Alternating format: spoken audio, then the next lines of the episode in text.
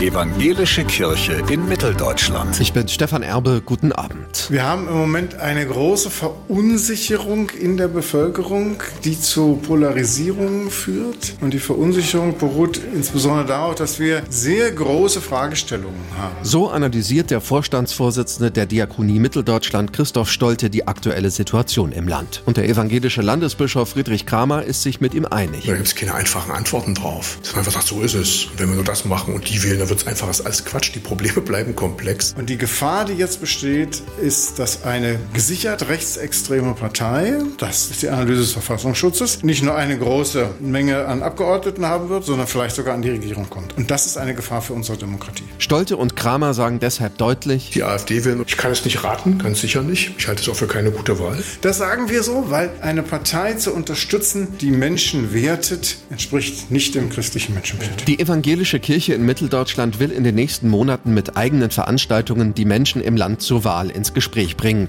erklärt Gemeinde- und Bildungsreferent Christian Fuhrmann. Wo tatsächlich in Kirchengemeinden, in kirchlichen Räumen solche Diskussionsveranstaltungen zu ganz unterschiedlichen gesellschaftspolitischen Fragen laufen, wo natürlich dann auch die unterschiedlichen Pole in der Gesellschaft da sind. Ich möchte Menschen, die offen sagen, ich wähle die AfD, fragen, wie sie dazu gekommen sind, weil es für mich auch so unverständlich ist. Und gleichzeitig sei es wichtig, als Christ klare Kante zu zeigen. Alle Formen von Menschenfeindlichkeit, von Rassismus, dass wir dagegen widerständig sind und dass wir da wirklich auch klar sind, weil wir sonst das Evangelium verraten. Die Landeskirche will für die Veranstaltungen gezielt Moderatorinnen und Moderatoren darin schulen, Populismus zu entlarven und die Diskussion zu versachlichen, sagt Landesbischof Kramer. Und ich setze einfach darauf, dass Leute auch Vernunft haben. Deswegen brauchst du ein nüchternes Nachdenken. Und Diakoniechef Stolte? Wir haben eigentlich an vielen Stellen auch eine gute gesellschaftliche Situation. Und dann kommt oft, ja, mir geht's gut, aber. Und da brauchen wir, glaube ich, auch ein Stück mehr Gelassenheit dass unsere demokratische Gesellschaft auch diesen Diskurs und diese Suche nach Antworten,